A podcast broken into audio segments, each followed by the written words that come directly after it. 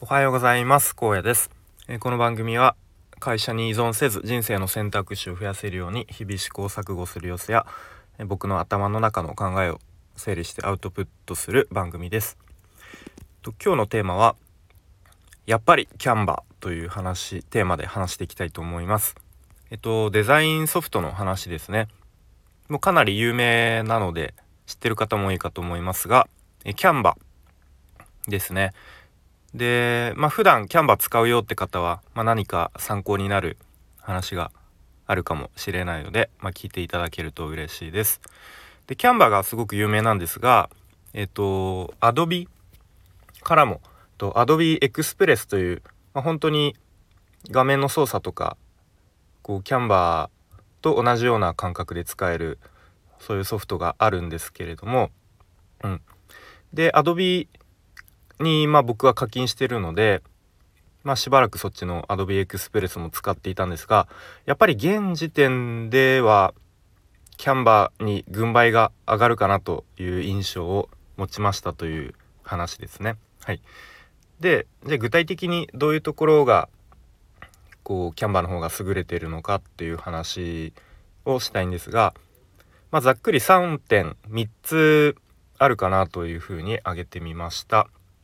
はい、でまず1点ですね。とキャンバーの方が軽いということで、えっと、動作の話なんですがその Adobe Express の方はちょっとこう重いというかもっさりしてるというかそういう印象ですね使っていると。うん、であの自動で途中で保存してくれるんですがその保存している最中にちょっとあの動きが止まったりとか、うん、そんな感じでこうそれの繰り返しでちょっと地味にストレスがかかるというたまるというか、うん、そういう感じでキャンバーすごいそういうストレスもなくなんかスムーズに動くなという印象なので、まあ、キャンバーの方が軽いっていう感じですね。はい、で2つ目ですね、えっと、要素間の距離が測れるっていうところで、まあ、キャンバー使ってる方はあの何気なくなんだろうやってると思うんですけど例えばテキストとテキストの距離とかまあなんか画像と画像とか画像とテキストの距離とかそういう要素間の距離があのキャンバだと多分勝手に表示されたり、まあ、表示消えたりすると思うんですが、うん、であのキャンバだとオプション Windows だだと Alt ですかねを押しながらテキストとか画像をとかまあイラストとかそういうのを移動させるとその他の要素との距離があの出てくれるんですね。うん、なので、まあ、結構デザインにおいて余白とかそういうちょっと要素と要素の距離とかっていうのはすごく重要なので、まあ、個人的にはなんかきっちり測りたいなんか中途半端な数字だとちょっと気持ち悪いなみたいな感じで思ってるのでそれがキャンバーだと測れるのがすごく嬉しいですね。そうあの Adobe Express の方はその距離が測れないんですよね。ちょっとこの辺 Adobe さん頼むよっていう感じなんですけれども。うん。でまあちなみに僕はですねだいたい8の倍数で余白余白とか距離を取るようにしてますね。うん。まあ本当に近い距離だと8とか、うん、まあ、余白すごい開ける時とかも、えー、なんだ、まあ、64とか80とか、まあ、48とか、まあ、そういう8の倍数で取るとなんか気持ちいいというかあのパシッと決まるなっていうそういう感覚です。はい、で最後3つ目はキャンバの機能がすごいっていうとこで あのまあすごいってどういうことっていう感じだと思うんですがいろいろキャンバの機能が、まあ、ここ最近かな。こう進化し続けてるっていうとこで、まあ、まずは AI が入ってるんですね。入ってるというか、えっと、画像生成 AI が使えるというとこですね。とテキストトゥイメージというあれは何だろう。キャンバの中のなんかアプリでしたっけ？左下の方に行くとなんか追加できると思うんですけど、うん、そこでまあ画像生成 AI が使えますが、まあ、これは、まあ、使い方次第かなというふうな、まあ、使える人はうまく使えばいいのかなという感じですね。はい、であとは昨日ツイッターのタイムラインに流れてきてあすごいなと思ったのが、えー、マジックエディットというキャンバの機能があるらしくてでまあどういう機能かというと、まあ、そのツイートではとある女性のこう顔のアップの写真が表示されていて、うん、まあ写真なのか画像なのか、うん、でその女性のほっぺたにそばかすがある画像なんですね。うん、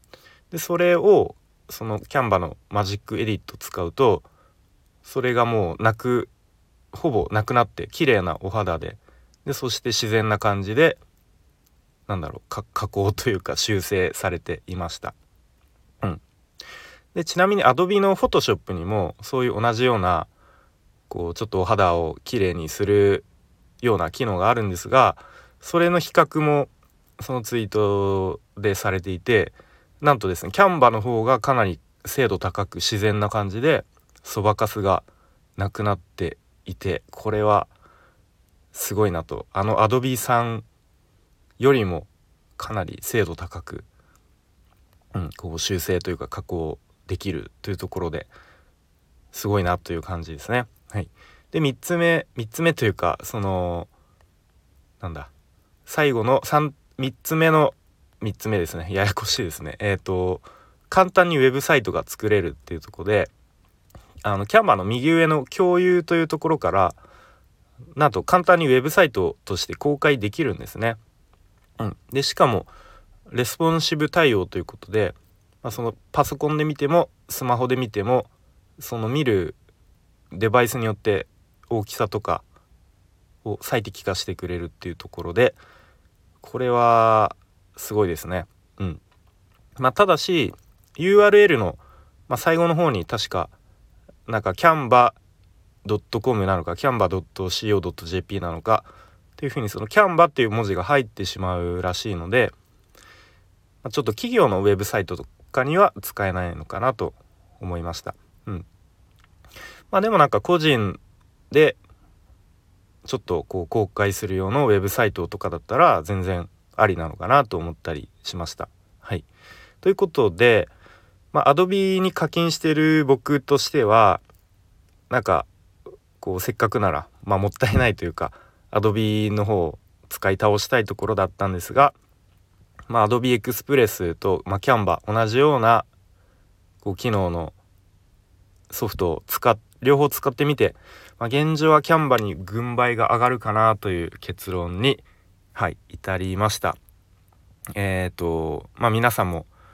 キャンバ使っている方いるかなと思うんですけれども、うん、まあこういうところが使いやすいとか、まあ、こういうところ逆にちょっと不便だよねとかもしあればコメントとかで書いてもらえるとすごく嬉しいです。よろしくお願いします。ということで、えー、今日も最後までお聴きいただきありがとうございました。荒野でした。バイバイ。おいしいんがやこれいつまでやる？